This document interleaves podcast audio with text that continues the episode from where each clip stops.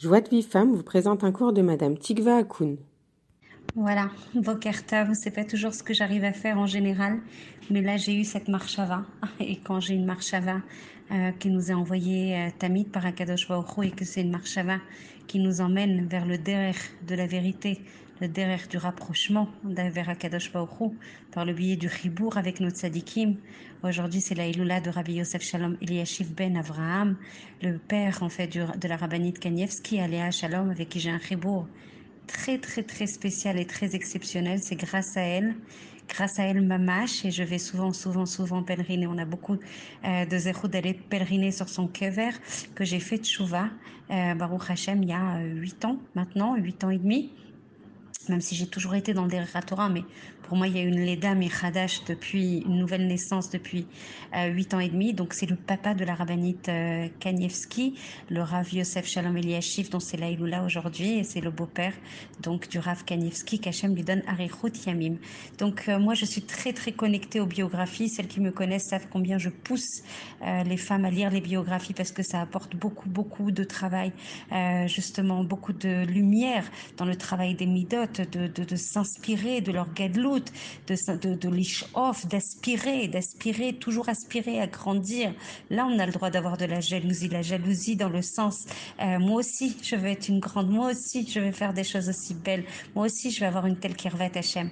Et aujourd'hui, je voudrais juste, euh, on sait qu'il faut euh, parler du tzaddik le jour de Saïloula pour que ça puisse protéger justement le Ham Israël, que ça apporte beaucoup de nachata kadosh et je suis dans le chapitre, donc je vous conseille vraiment la biographie du Rav Eliashiv, qui s'appelle La Torah du siècle. C'est une bombe atomique ce livre et il existe en français, ce qui n'est pas toujours le cas des biographies de nos grands euh, Gdolim. Profitez-en, La Torah du siècle, maintenant qu'on est euh, en partie euh, de temps en temps en bidou, donc c'est pas trop.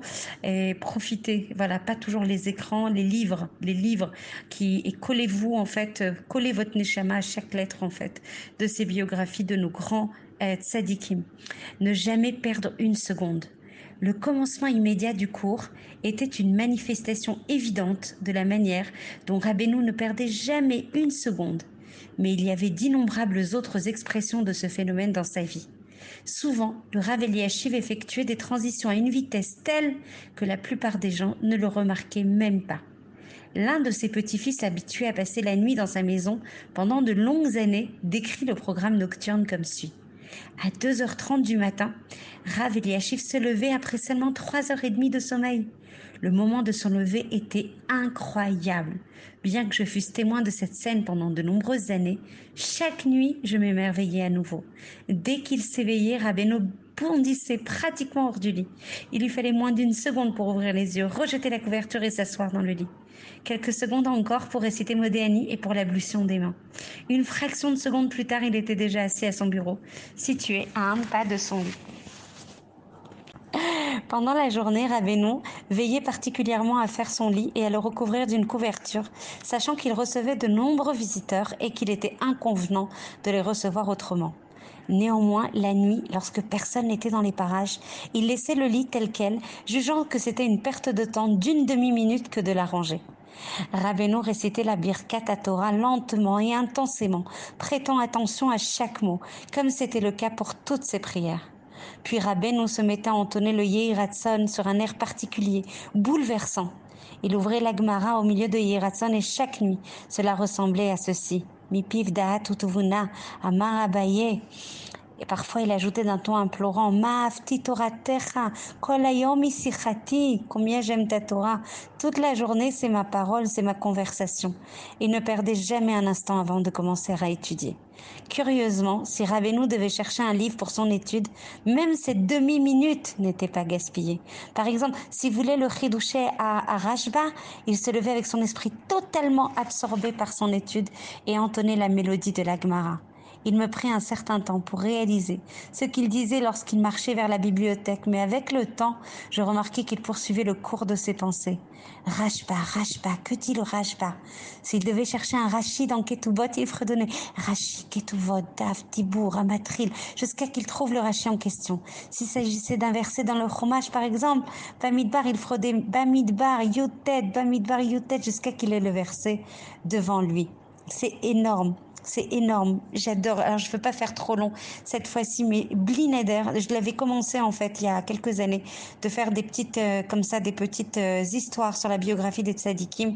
Bezrat Hashem Blineder, si j'y arrive, si Hachem veut, alors Bezrat Hachem, je vous lirai des choses que vous pouvez lire à vos enfants, que vous pouvez faire écouter à vos enfants. Ça avait beaucoup plu à l'époque euh, aux enfants. Je lis beaucoup, moi, euh, des biographies à ma fille, notamment à Sarah.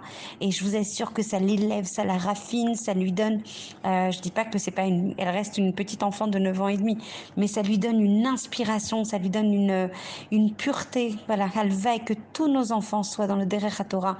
De vous Kimba Torah Mitzvot. C'est le moment vous allumez le nerf pour Rav Yosef Shalom Eliashiv Ben Avraham, de demander que tous les enfants d'Israël soient collés à la Torah qu'ils puissent faire que le Ratson d'Akadosh Baruch que toutes leurs pensées soient concentrées sur Hachem, que tous leurs diburim soient les man Hachem, que tous leurs retsonot ils fassent un avec Akadosh Baruch toute leur volonté, que toutes, euh, tous les sentiments, tout l'amour, ils soient concentrés sur Hachem.